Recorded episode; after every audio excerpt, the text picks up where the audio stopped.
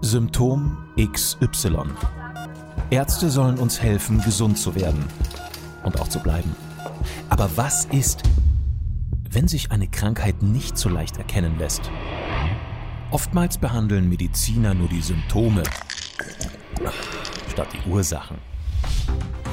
Die junge Journalistin Sabrina Nickel und der erfahrene Arzt Dr. Norbert Kriegisch begeben sich auf die Störfeldsuche nach dem Warum und der akribischen Recherche Wie werde ich gesund? Arzt und Patientin verbinden Erfahrung mit Wissenschaft. Herauskommt ganzheitliche Gesundheit, die jedem hilft. Was sind eigentlich Vitamine und Nährstoffe und Mineralstoffe? Welche gibt es und in welchen Lebensmitteln kommen sie eigentlich vor? Wie hoch ist unser Tagesbedarf und wie äußert sich eigentlich ein Vitaminmangel? Und muss ich mir über meinen Vitamin- und Nährstoffhaushalt eigentlich Sorgen machen, wenn ich mich augenscheinlich ausgewogen ernähre? Diese und weitere Fragen kläre ich heute mit dir, lieber Norbert, als meinen Arzt. Und deshalb zunächst die Frage, muss ich mir über Vitamine und Nährstoffe als gesunder Mensch überhaupt Gedanken machen? Nein, normalerweise nicht. Denn wir nehmen mit der ausgewogenen Ernährung eigentlich alles auf, was wir brauchen.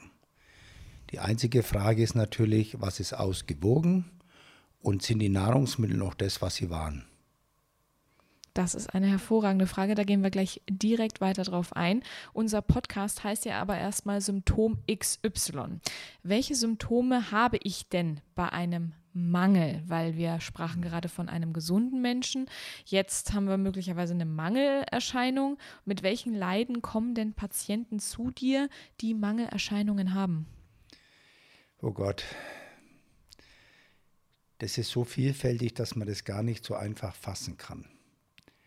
Denn wenn ich das Thema höre, Vitamine, Spurenelemente und so weiter, sagt es ja eigentlich nur aus, was brauchen wir, um unseren normalen Stoffwechsel aufrechterhalten zu können.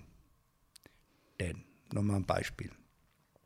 Vitamin D ist bei 5000 Vorgängen im Körper notwendig, um für unser Immunsystem, unser Immunsystem in Ordnung zu halten. Ich bin kein Biochemiker, ich bin jetzt kein Wissenschaftler auf dem Gebiet, ich kann euch nur aus meiner Praxiserfahrung erzählen. Aber man beschäftigt sich natürlich damit. Und wenn du jetzt jemanden hast, der infektanfällig ist oder sowas, dann ist es eigentlich sinnvoll, seinen Vitamin D-Spiegel im Blut bestimmen zu lassen.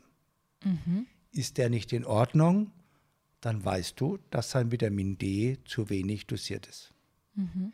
Und das ist etwas, was in unseren Breiten hier schon mal ganz wichtig ist, weil auf der Nordhalbkugel sitzen wir spätestens ab Mitte Oktober oder ab Ende Oktober, wenn die Winterzeit wieder anfängt, fast den ganzen Tag im Räumen. Wir sitzen vorm Computer und sonst irgendwas und arbeiten da und haben gar keine Möglichkeit, mit Sonnenlicht in Verbindung zu kommen, denn Sonnenlicht ist notwendig für den Vitamin D-Haushalt. Das ist schon mal ganz wichtig. Das heißt, das ist nur ein Beispiel eines Vitamins. Und diese Möglichkeiten, wenn ich einen Vitamin D-Mangel habe, können ganz unterschiedliche Symptome haben. Das kann Müdigkeit sein, das kann Infektanfälligkeit sein und lauter solche Dinge. Das können eine Entzündungsbereitschaft sein. Und das ist einfach eine Immunschwäche. Und deswegen ist es so einfach zu sagen, nicht so einfach zu sagen. Das ist natürlich ganz klar und wenig, also wenig greifbar für uns Zuhörer jetzt. Deswegen lass es uns doch mal ein bisschen greifbarer machen. Was sind denn Vitamine erstmal als solches? Erklär uns mal, was ist ein Vitamin? Vitamine sind bestimmte Stoffgruppen, die für Abläufe in den Zellen notwendig sind, damit überhaupt die Regulation, die Stoffwechselvorgänge ablaufen können. Zum Beispiel, ich bringe mal ein Beispiel, Vitamin B1. Vitamin B1 ist notwendig, als Enzym, damit du überhaupt in deinen Fettverbrennungsstoffwechsel eintreten kannst. Mhm, du hast gesagt, Vitamin als Enzym. Ist ein Vitamin Nein, nein, nein. ein Enzym? Vitamine sind notwendig für enzymatische Prozesse in deinem Stoffwechsel. Aha. Wenn ich jetzt zum Beispiel eine Fettverbrennung übergehe, jeder von euch kennt als Sportler, es gibt die sogenannte Sprinter und es gibt die Leute, die Dauerläufer sind. Der Sprinter, der verbrennt Kohlenhydrate. Um, und die, da hat er, verbrennt seinen ganzen Stoffwechsel und dann, wenn er nach einer gewissen Zeit nicht mehr sprinten kann, wird er so übersäuert und hat Muskelkater und kann nicht mehr laufen. Der Dauerläufer verbrennt Fett, weil er damit mehr Energie bekommt. Zum Beispiel ein Molekül Zucker gibt dir zwei ATP, das heißt zwei Moleküle Energie. Ein Molekül Fett gibt dir 38 ATP. Wow. Das ist die Fettverbrennung. Das heißt, die Umstellung, des, der Sportler kennt es als zweite Luft.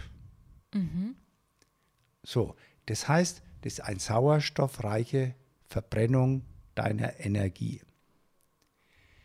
Bei sauerstoffarmer Verbrennung, anaerober Verbrennung, verbrennst du Zucker und bekommst dann dieses Laktat, die Milchsäure, das bei den Sportlern oder bei den normalen auch daheim die Muskelkater macht. Und je mehr du in diesen sogenannten anaeroben Stoffwechsel hinübergehst, umso mehr Energie hast du. Deswegen spielt es eine ganz große Rolle, was ist Müdigkeit, Erschöpfung, Burnout.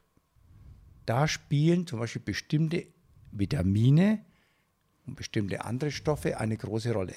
Denn ich kann zum Beispiel in die Fettverbrennung, in die sogenannten Pyruvatstoffwechsel heißt der, nur übergehen, wenn ich genug Vitamin B1 und Alpha-Liponsäure habe. Wenn ich das nicht habe, dann kann ich in die Fettverbrennung gar nicht gehen.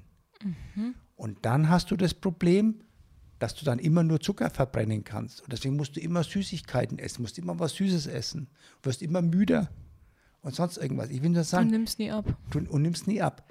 Du, du nimmst eher zu als ab, weil du die Fette nicht mehr verbrennen kannst, Und das, obwohl man Sport macht. obwohl man Sport macht. Deswegen muss ich sagen, deswegen ist es so ein ganz weit gefasstes Feld, wo man das nicht so einfach nur beantworten kann, aber das spielt mit dem Zellstoffwechsel eine große Rolle. Und für manche Sachen, wie ich habe es gerade im Pyruvatstoffwechsel, brauchst du Vitamin B1 für andere Stoffwechselsachen im Nervensystem brauchst du hauptsächlich Vitamin B12 oder solche Dinge. Und deswegen ist es natürlich auch vielfältig, wenn du unterschiedliche Symptome hast, kann es auf bestimmte Mangelerscheinungen von bestimmten Spurenelementen oder Vitaminen hinweisen. Du hast es gerade auch ähm, selber schon angesprochen. Es gibt Vitamine und verschiedene andere Stoffe. Also du hast gerade Spurenelemente genannt. Ja, das ist Magnesium dazu. Die Leute, die Muskelkrämpfe haben, haben oft einen Magnesiummangel. Die, die Ma- Leute, die infektanfällig sind, haben oft einen Zinkmangel. Die Leute, die Probleme mit ihrer Schilddrüse haben, haben oft einen Selenmangel.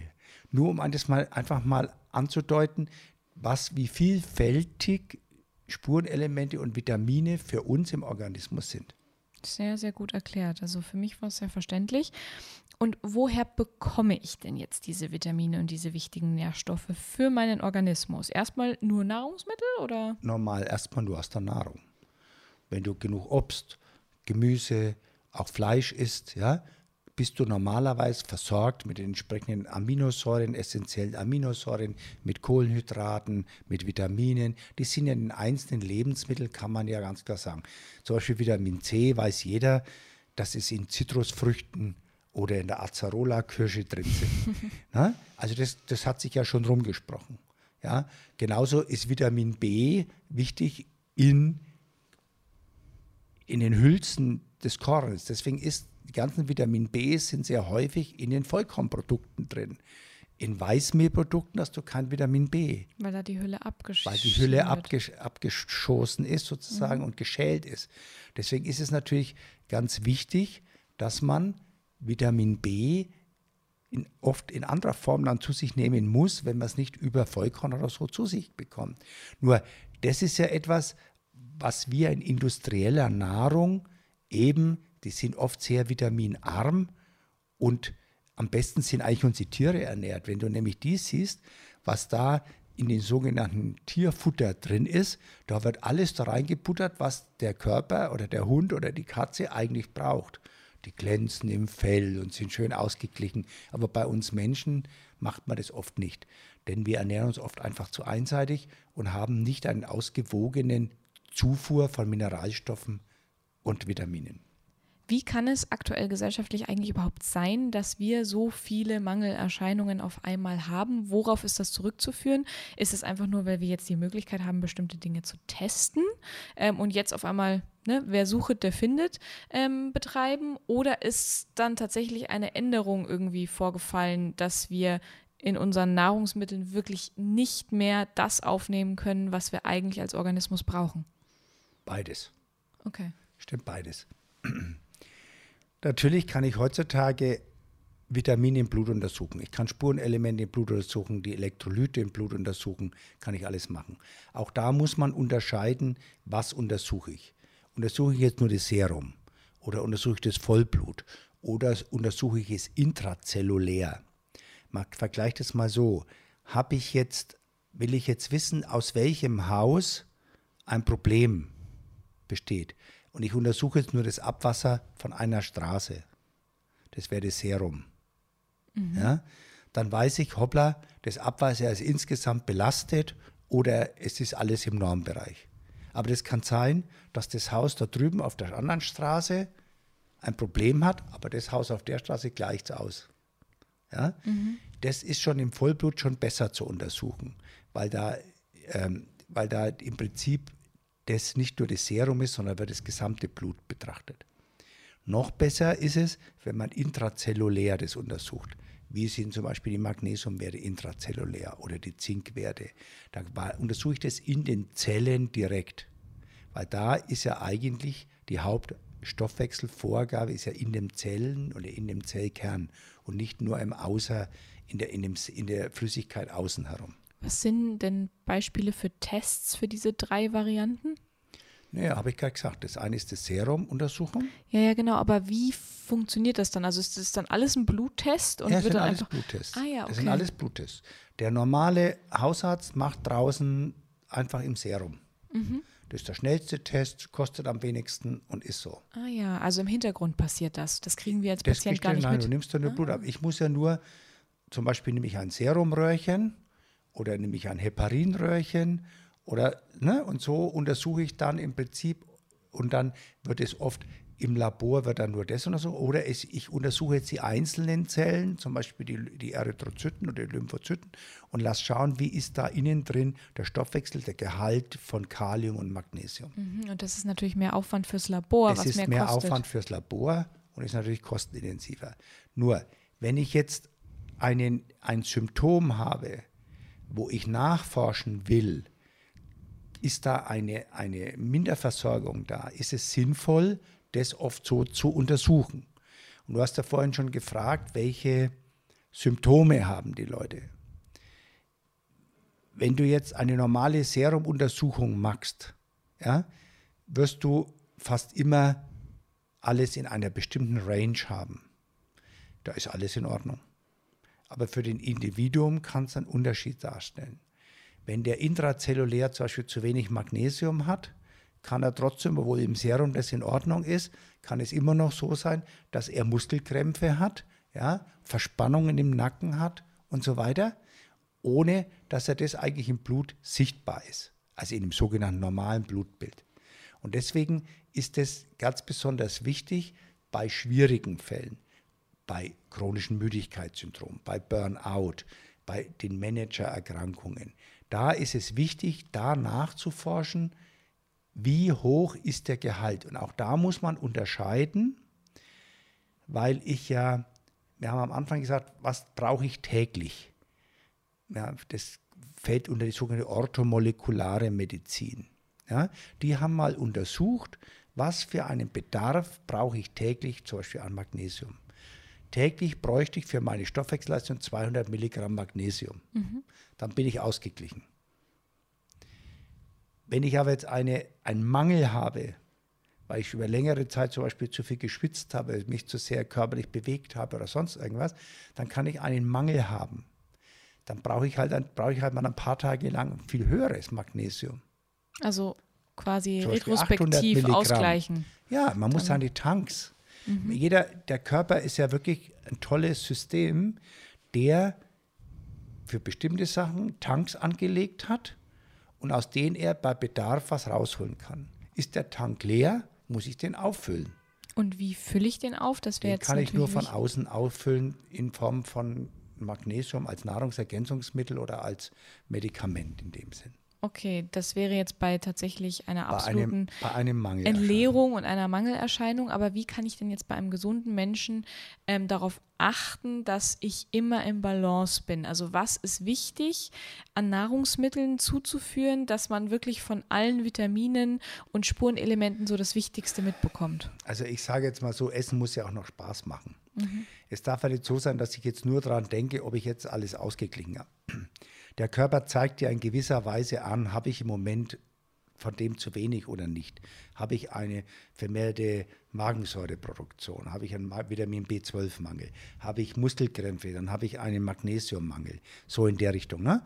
Und das sind etwas, wo man im Prinzip lernen kann, aus Erfahrung heraus auch, welche Symptome habe ich und was kann ich entweder dafür tun. Und dann muss ich natürlich schauen, gibt es Nahrungsmittel oder Nahrungsmittel Auszüge, Essenzen, an denen ich mich da vermehrt zu mir nehmen kann.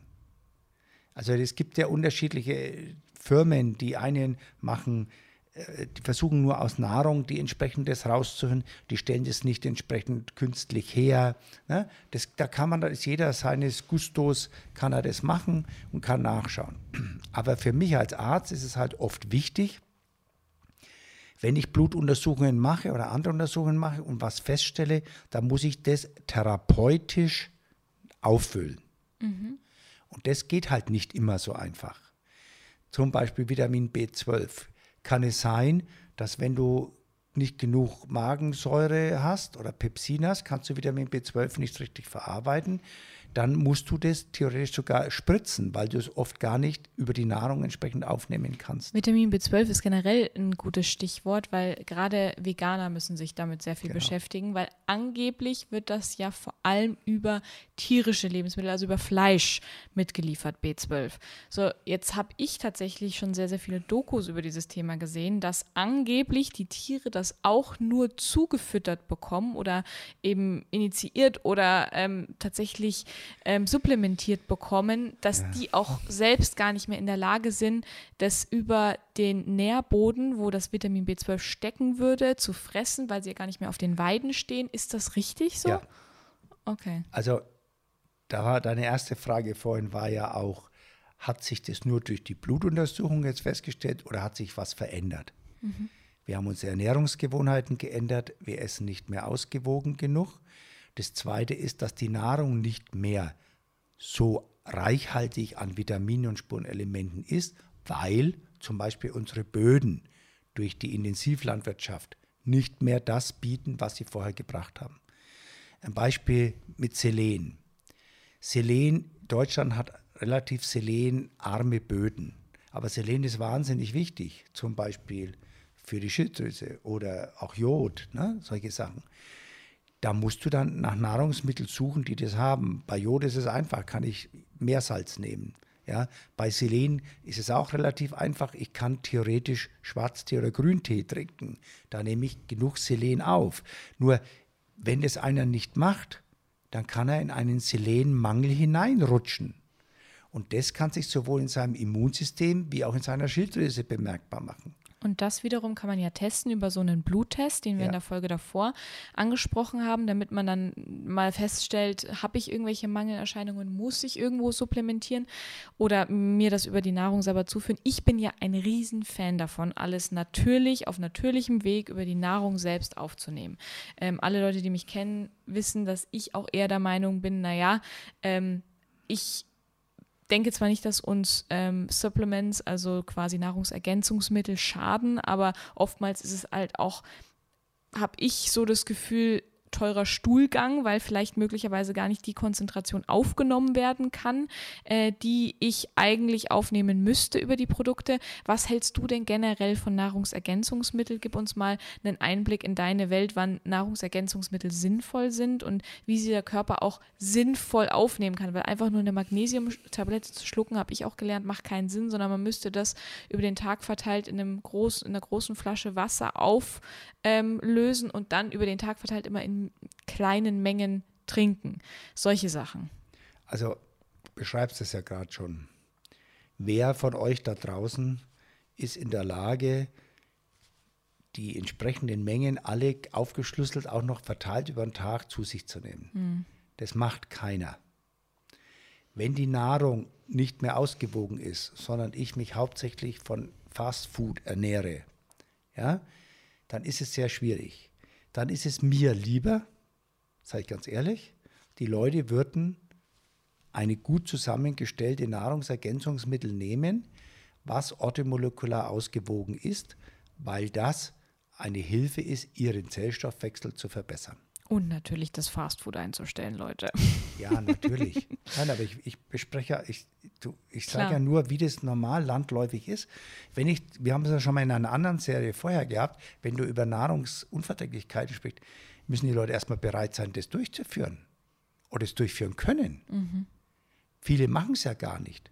Die sagen, um Gottes Willen, mache ich nicht, schlucke ich lieber irgendwas oder sonst irgendwas. Nur, wenn wir uns schon damit auseinandersetzen, dann ist es schon mal wichtig, welche Nahrung kaufe ich ein? Wie bereite ich sie zu? Was mache ich? Dann kann ich ja viel schon machen. Kaufe ich beim Biobauern? Ne? Kaufe ich beim Biometzger? Ist es was anderes, als wenn ich jetzt, ich will nichts gegen Supermärkte sagen, aber bei uns muss man ja auch mal so sehen. Die, weißt du, wie viel Deutsche ausgeben für ihre Nahrung von ihrem, von ihrem Brutto, also von ihrem Gehalt? Viel wie viel zu Prozent? wenig. Wie viel Prozent? Wie viel Prozent, um Gottes Willen? Also ich würde mal, also ich, ich gehe mal von mir aus, ich, ich gehe gerne essen und Lass nicht zum Essen gehen. Was würdest äh, du einkaufen? Einkaufen kaufe ich tatsächlich auch sehr viel regional, was auch ein bisschen teurer ist und Nein, biologisch. Viel, man muss es, es gibt Statistiken. Mhm. Die Deutschen geben 9 Prozent. Ja, ich war jetzt bei ihres, 20 gewesen. Da bist du bei den Franzosen. Ja, also dann bin ich eher Franzose. Ja, ne, das muss man ja. auch mal so sehen. Die no bei den Deutschen zählt der Preis. Je billiger, umso lieber. Wahnsinn. Ja? Wahnsinn. Deswegen gibt es plötzlich Fleischersatz, mhm. wo gar kein Fleisch mehr drin ist. Aber nicht, weil die Vegetarier und Veganer Nein, unterstützt werden sondern sollen? es geht darum, weil es einfach möglichst billig ist und nach Fleisch schmeckt. Mhm. Das ist beim Deutschen das Wichtigste. Möglichst billig und alles. Und da kann ein Biolandwirt ja fast gar nicht überleben. Ja? Nur, die müssen auch bereit sein, auch für ihre Nahrung was auszugeben.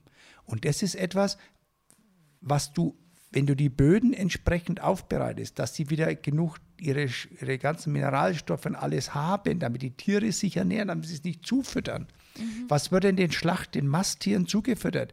Dann wird zum Beispiel Fischmehl zugefüttert mhm. oder sonst irgendwas, mhm. was, aus den, was, was aus den Fischereien, Fischerfabriken rauskommt als Abfall, wird dann zerstoßen und wird den Tieren gegeben. Und das wird, gibt man dann zum Beispiel auch den Kühen. Dadurch kam zum Beispiel BSE zustande. Man muss es ja einfach mal so überlegen. Das ist etwas, äh, was, was eine große Rolle spielt.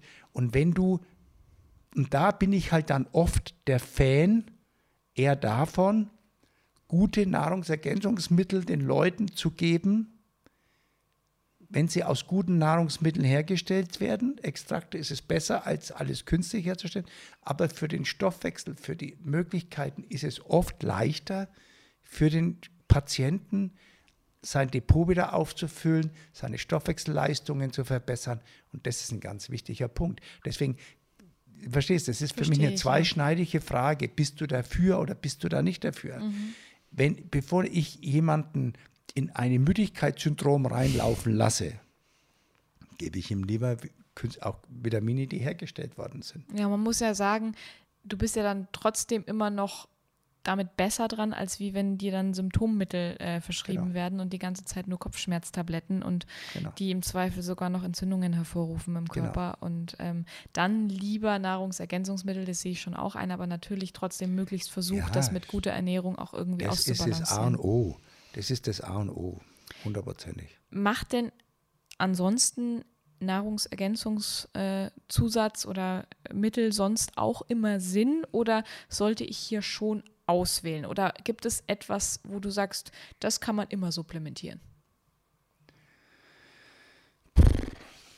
Auch das ist, ich bin ja eher ein Therapeut. Ich versuche die zu supplementieren, die der gerade braucht. Witzigerweise, wenn ich die Leute austeste mit meinem kinesiologischen Test, dann stelle ich die Frage, was brauche ich und was vertrage ich. Es gibt Sachen, die brauchst du gerade, aber andere Sachen verträgst du auch. Ohne dass sie dir im Moment schaden, wenn du es nehmen willst. Aber das, was du nicht brauchst und nicht verträgst, das brauchst, das schadet dir im Moment sogar. Und es kann genauso bei bestimmten Vitaminen sein, Beispiel zum Beispiel Vitamin B6. Wenn du Vitamin B6 zu hoch dosierst, kann es ins Gegenteil bei dir umschlagen und den nitrosativen Stress erhöhen. Okay, also es geht tatsächlich auch umgekehrt. Es geht auch bei manchen auch umgekehrt. Ja, deswegen muss man das schon auch ein bisschen nachforschen. Es heißt nicht, Und dass unter Anleitung machen. Jein. Ich sage jetzt mal nur so, es gibt ja Leute, die glauben, das ist gut und dann werfen sie einfach mehr ein. Ne, Das hat, das hat damit nichts zu tun. Auch die Dosis macht das Gift. Ja, das muss man auch mal sagen. Es kann auch manchmal ins Umgekehrte umschlagen. Und wenn man das aber vernünftig macht und gezielt macht, dann ist es in Ordnung.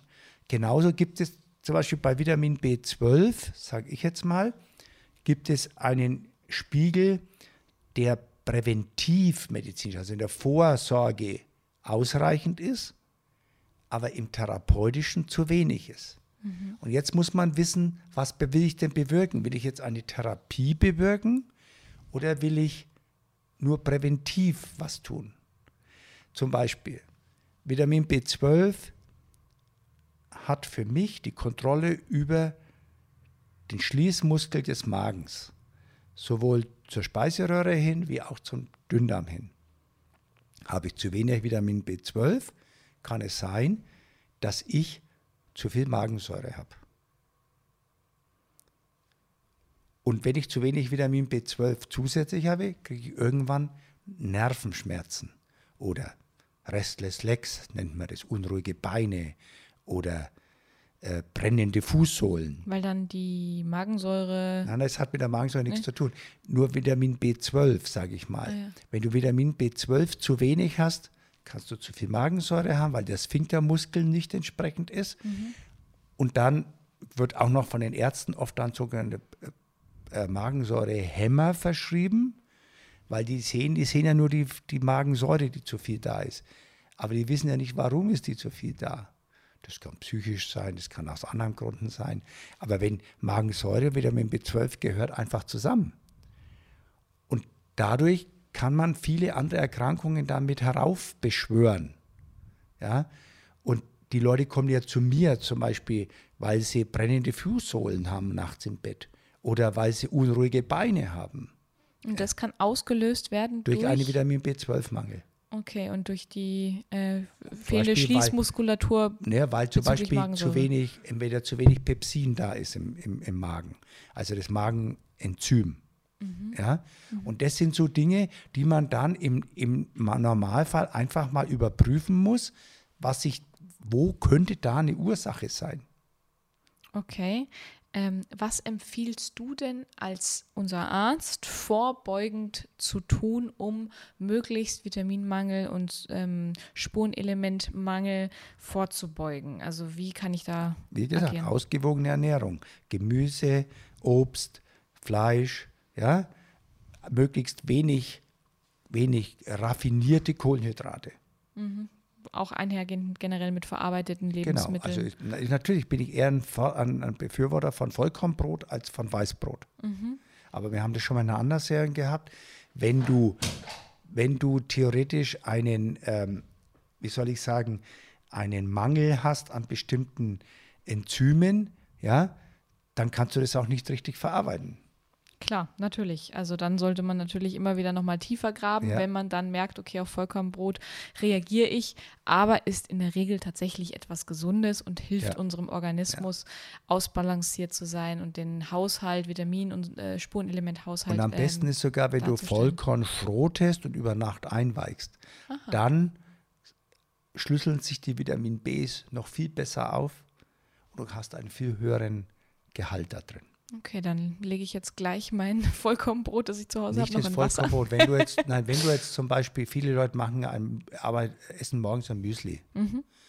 Und es wäre sinnvoller, zum Beispiel die Haferflocken über Nacht einzuweichen. Mhm. Ja? Oder äh, ich habe es früher oft, oft selber gemacht. Wir haben eine Steinmühle daheim. Dann schrote ich den Rocken und weiche den über Nacht ein, reibe am nächsten Tag einen Apfel rein und tue dann frisches Obst, was ich gerade habe, und vielleicht ein bisschen Joghurt. Oh wow, okay. Ne? Dann hast du im Prinzip fast alles, was du an Vitaminen und Spurenelementen für den Tag brauchst, in der Morgenmahlzeit schon gegessen. Ach, tatsächlich. Ja. Was gibt es denn sonst noch für Lebensmittel, die du empfehlen kannst, die echte Vitamin- und Nährstoffbomben sind? Also ich habe zum Beispiel Acerola zum Beispiel als Okay. Mhm. Vitamin C-Bombe. Ne, das ist die Kirsche, so eine Kirschenart. Oder natürlich einen frisch gepressten Orangensaft. Und äh, Kresse und Sprossen habe ich Ja, tatsächlich natürlich. auch noch. Das sind alles Dinge, die alles, was keimt, hat viel, braucht ja selber viele Sachen, damit diesen Keimungsprozess überhaupt angeregt wird. Mhm. Und da steckt viel drin. Also ein Obst zum Beispiel zu schälen, ist fast verwerflich, weil in der, in der, in der, in der Schale ja auch wahnsinnig viel drin steckt. Schreibt uns mal, wenn ihr euren Apfel zu Hause schält. Das äh, möchten wir wissen und belehren euch dann eines Besseren. Nein, ich, aber es ist ja klar, auch da muss man entscheiden, was ist es für ein Apfel? Ja. Ist es ein gespritzter Apfel oder ist es ein biologischer Apfel und was der Teufel? Das muss man natürlich auch unterscheiden. Aber wenn ich einen guten, von einem biologischen Bauern einen Apfel habe und den mit Schale esse, ist der Nährstoffbereich und die Vitaminzufuhr wesentlich höher als zum Beispiel von einem, der irgendwo f- grün geerntet wird, mit Methangas begast wird auf dem Schiffstransport hier Um rüber. Ne, von, warum soll ich von Neuseeland einen Apfel essen? Mhm. Frage ich mich jetzt mal. Das stimmt. Da Ja? hast du vollkommen recht. Ne? Und das ist et etwas, was ich im Prinzip so sehen muss.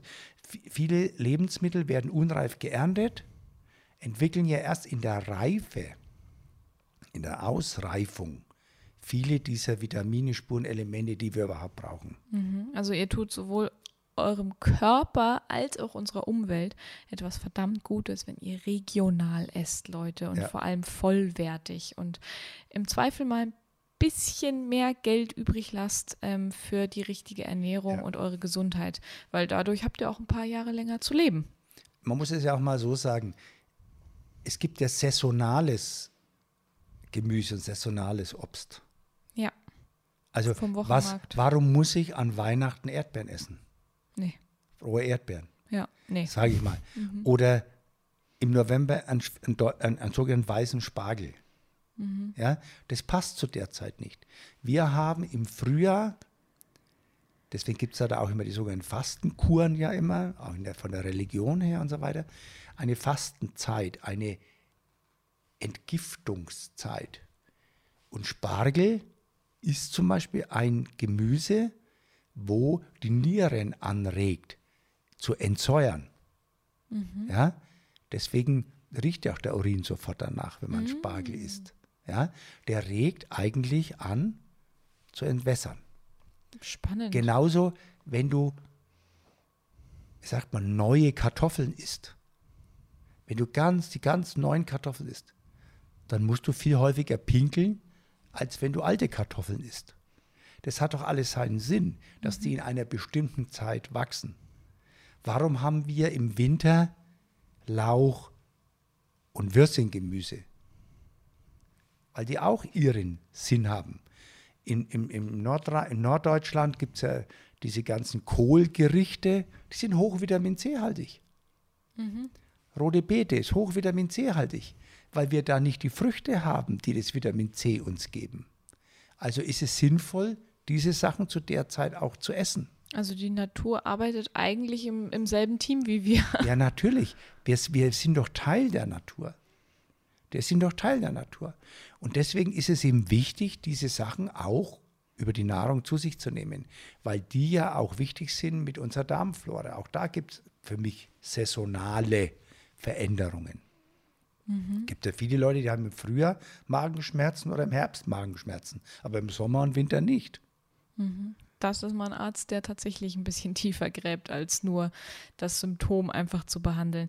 Gibt es denn noch was, was dir wichtig ist zu Vitaminen und Mineralstoffen? Irgendwas als Experte, bei dem du sagst, damit kommen die Patienten immer wieder auf ja. mich zu und das ist. Also wenn einer Richtung Diabetes neigt, Zuckererkrankungen, braucht er immer Vitamin B1 und Alpha-Liponsäure. Mhm. Würde ich fast so als Dogma hinschreiben. Mhm. Weil die Zuckerpatienten, vor allem wenn sie jünger sind und nicht die so Diabetes Typ 2 haben, so einen erworbenen Zucker, sind ja meistens die, die dick werden. Ja. ja. Die können nicht in die Fettverbrennung übergehen. Und deswegen brauchen die das schon mal, wäre ein Ding, wo man auf jeden Fall mal schon mal dazugeben kann. Na, das wäre ein, ein Ding. Entschuldigung. Das äh, ein Ding. Das nächste ist, ähm, wenn ich Probleme habe mit meinen Nerven und Müdigkeit, ist es fast immer ein Vitamin B12 und Q10-Mangel. Nur mal einfach so ein paar so Stichworte Unbedingt. einfach gegeben. Damit man Weil, sich mal orientieren kann. Ja, damit man sich übergeben. Nur, das ist meiner Erfahrung nach, und es haben sich auch viele, da gibt es auch wissenschaftliche Studien dazu, und äh, da gibt es den Dr. Kuklinski, der zum Beispiel der Papst ist für die Mitochondrientherapie, der hat es ja auch super in seinem Lehrbuch beschrieben. Und wenn man das mal durchgearbeitet hat, dann geht dann erstmal viel auf und sagt man, mein Gott, da, da habe ich überhaupt noch nie als Arzt überhaupt drüber nachgedacht. Ja? Und es wird dann oft von der normalen Presse verhöhnt oder sowas. Aber ich stelle es halt fest bei den Leuten, wenn du die so behandelst, dass es ihnen besser geht. Und das ist ein ganz wichtiger Punkt. Mir geht es ja darum, dass es denen besser geht. Mir geht es nicht darum, irgendjemand gefällig zu sein. Mhm. Was ist die häufigste Mangelerscheinung, die du tatsächlich bei deinen Patienten feststellst? Ne, die habe ich gerade schon genannt. Das war Vitamin B1, Alpha Q10, Vitamin B12 und Folsäure. Das sind Ach, die wichtigsten. Okay. Mhm. Und dann kommt natürlich als allererstes für alle Mitochondrientherapie ist das Magnesium wichtig und Vitamin D. Das steht an allererster Stelle. Mitochondrientherapie? Das ist das, was ich vorhin gesagt habe, um okay. deinen Energiehaushalt überhaupt in Ordnung zu halten. Okay. Die Mitochondrien sind sozusagen die Kraftwerke der Zelle. Mhm. Ohne die funktioniert gar nichts.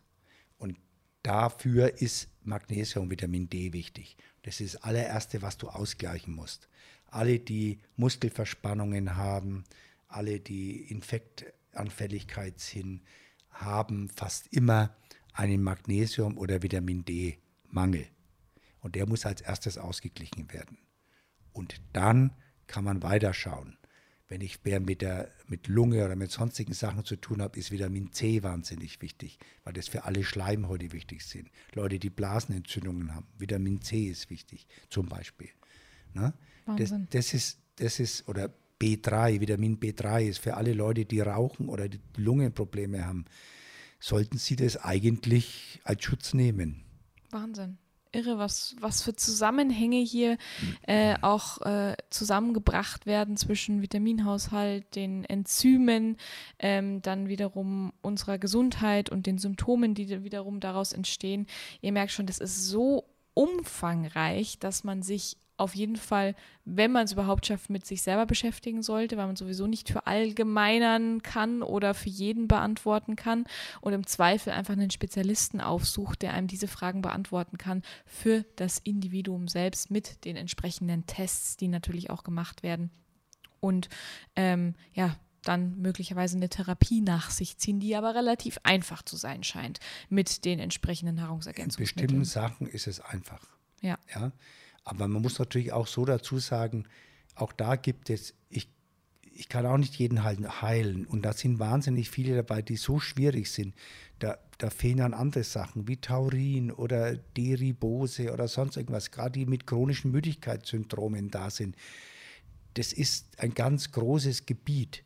Und da muss man wirklich schauen, was, auf was spricht der am besten an oder nicht.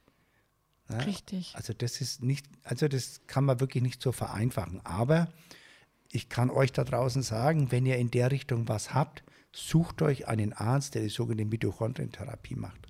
Okay, das ist, schon Das ist etwas, Hinweis. was im Prinzip für den Vitamin- und Spurenelementemangel ganz, ganz wichtig ist. Genau, jetzt hat kurz das Handy geklingelt. Die Zeit ist quasi rum und äh, damit sind wir auch schon am Ende angekommen, denn ein ausgeglichener Vitamin- und Nährstoffhaushalt sorgt am Ende für ein sehr starkes Immunsystem und wie wir mittlerweile auch alle wissen, unser Immunsystem hält uns nun mal gesund. Da solltet ihr auch nochmal die Immunsystem-Podcast-Folge anhören im Nachgang, denn das ist auf jeden Fall einer der wichtigsten äh, Grundbausteine unserer Gesundheit. Schreibt uns gerne und folgt uns unbedingt auf Instagram unter symptom.xy und hinterlasst uns eine Nachricht, Feedback und vor allem Themen, die euch unter den Fingernägeln brennen. Abonniert gerne unseren Podcast und folgt uns, wie gesagt, auf Instagram, damit ihr keine Folge mehr verpasst ab sofort. Bis zum nächsten Patientengespräch und bleibt gesund und fahndet nach den Ursachen eurer Symptome.